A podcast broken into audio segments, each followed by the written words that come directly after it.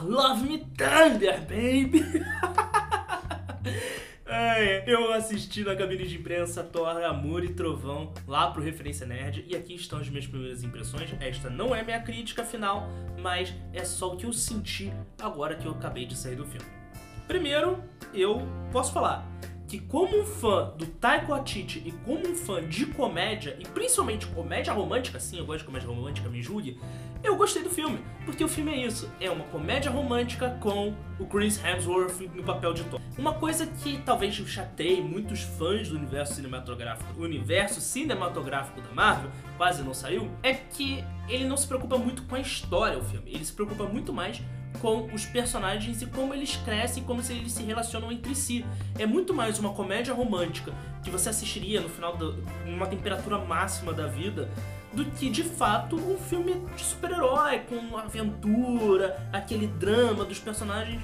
Isso foi uma coisa que foi para mim um ponto extremamente positivo, porque eu estava com um pouco de água, sabe, aquele negócio preso aqui na garganta por conta de Thor Ragnarok. Eu entendo que Thor Ragnarok ele foi uma colcha de retalhos de produção, que o Thor vinha recebendo uma série de nortes no universo cinematográfico da Marvel. Tá difícil falar do universo cinematográfico da Marvel, mas vamos tentar de novo. E o Taika chegou ali meio que de paraquedas, teve que modificar tudo, teve que mudar ainda tinha um pouco daquele Thor antigo, tentar encaixar esse Thor novo, mais engraçado, mais cômico, mais menos herói épico e mais um herói cômico. Que é uma coisa que se encaixa muito porque o Chris Hemsworth, ele ele entrega, ele tem aquele rosto, ele tem aquele carisma de comédia, entrega muito melhor. É diferente do The Rock, que ele tem aquele físico e aquele carisma mais pra ação, do que próprio que você fala assim, pô, The Rock ele é um herói de ação, mas quando ele vai fazer drama, ele não encaixa tão bem. E a comédia dele também fica meio estranha. A mesma coisa acontece com o Vin Diesel, que ele tem todo aquele negócio de família, Toreto tal, que já tá muito na imagem dele. E quando ele vai fazer outra coisa, você também fica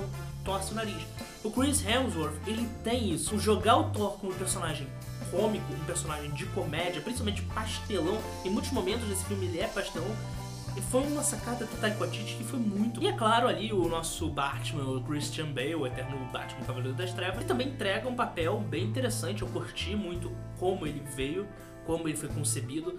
É, ele tem muitas cenas ali que você repensa sobre o universo Marvel, são pensamentos mais é, filosóficos que eu curti muito, mas o filme não se aprofunda nisso, graças a Deus, e fica ali na comédia romântica. Então, se você gosta de comédia romântica e você gosta de super-herói, eu acho que você vai gostar. Mas se você gosta muito da Fórmula Marvel, como ela vem sendo construída, talvez você não goste tanto. Pelo menos é a minha visão. Agora eu vou parar, vou sentar, vou refletir melhor. Eu tenho minhas anotações do filme a fazer minha crítica depois.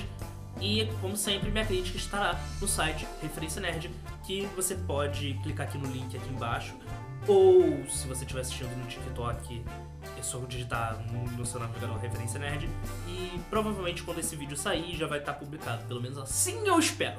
Se você gostou do vídeo e se você concorda comigo, deixa aqui nos comentários. E principalmente, se você discorda, se você não gostou de Thor, Amor e Trovão, coloca aqui e me diz o porquê. Vamos bater esse papo aqui nos comentários. Vejo vocês no próximo vídeo, um forte abraço e tchau!